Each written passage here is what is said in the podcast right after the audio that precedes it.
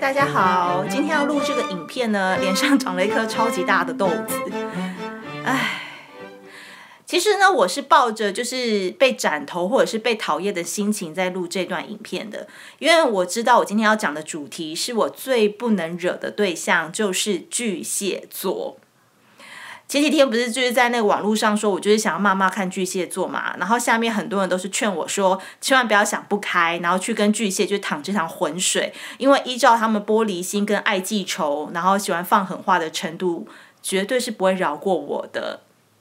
所以呢，你知道平常如果我是写文章的话，通常呢那个下笔跟写的方式都会比较狠心一点，但是因为今天要对巨蟹座讲几句话。所以我就觉得用录的方式可能会比较好，因为顾及我的那个你知道公众形象，可能可以口出好言一点。好，我今天要讲这个巨蟹座呢，其实是我觉得非常需要被理解的一个星座。我觉得巨蟹座是这样，他们就是分为两种人。第一个呢，就是他把你视为自己人，或者是不是自己人的一个程度。我先来讲，就是我以前认识的巨蟹座，他把我视为自己人，就是我的一些好闺蜜。好了，其实他对那些好闺蜜们们，真的就是像个男人一样。我常常说啊，巨蟹座的女生身体里是住了一个男的，然后巨蟹座的男生心里是住了一个女孩的姑娘，所以我觉得常常这个这个星座人他是有点那个性别错乱，或者是心理因素常常是阴晴不定的状况，就是在这里。巨蟹座的女生呢，通常外表都长得很柔美，然后都是皮肤白白的啊，然后很有气质啊，森林系女孩。可是呢，她的骨子里就是一个硬汉，所以你只要惹到他跟他有关的人事物，他是绝对不会放给你甩，他绝对会跟你奋战到底，然后纠缠到底。那巨蟹座的男生呢，我就觉得更奇妙了。就平常好像是一个邻家大哥哥的感觉，但是呢，你又会觉得说他这个人好像脑筋里不知道在想什么，永远都在盘算一些事情。那巨蟹座的男生当中又分为小巨蟹跟老巨蟹。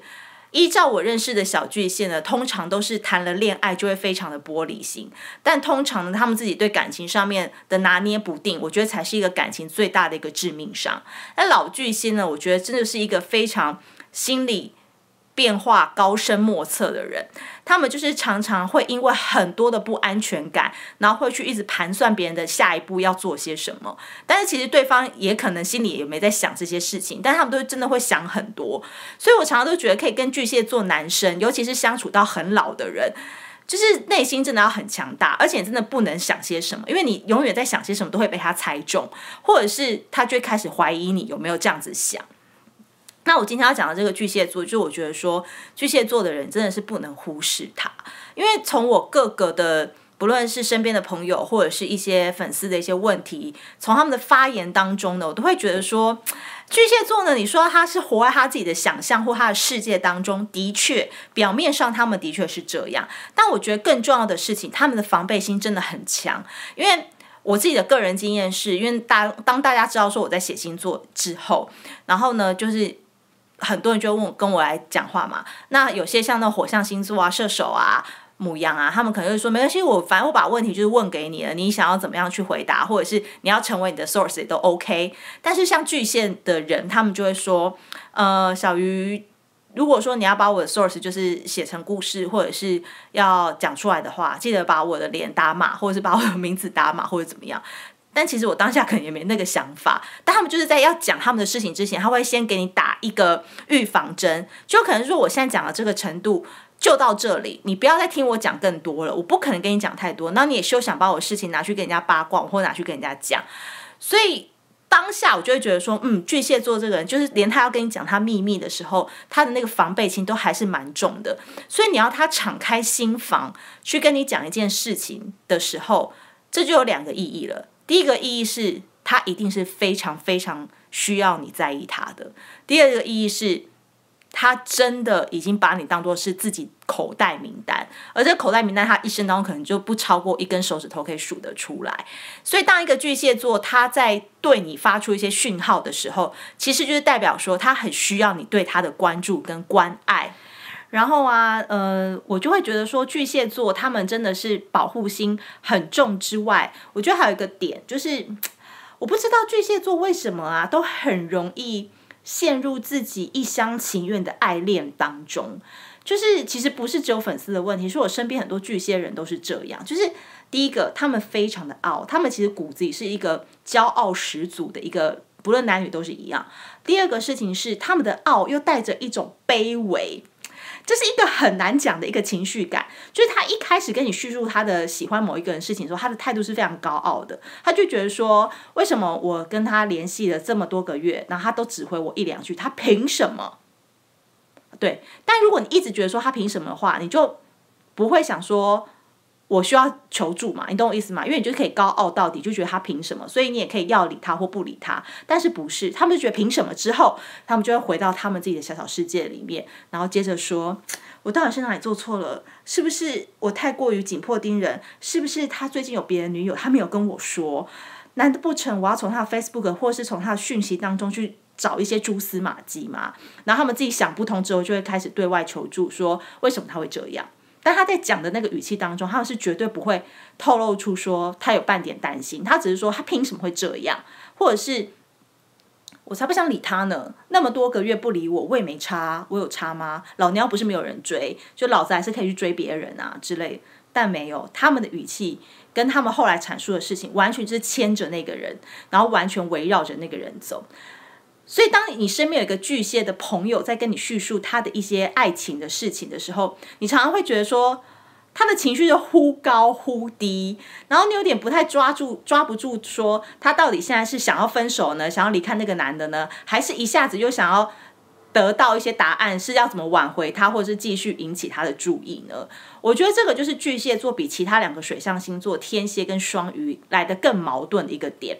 第一个就是他们非常的骄傲，但是他们不承认他们骄傲，但他们的骄傲里面又带着隐性的浓浓的自卑，跟很希望得到对方的关注，但是他们又不说出来，所以他们不说出来的时候，对方根本就不知道他那个点是在生气什么或矛盾什么，然后导致他的内心小宇宙爆炸了之后呢，他就会觉得说那个男的对不起我，那个男的就是渣，那个人就是。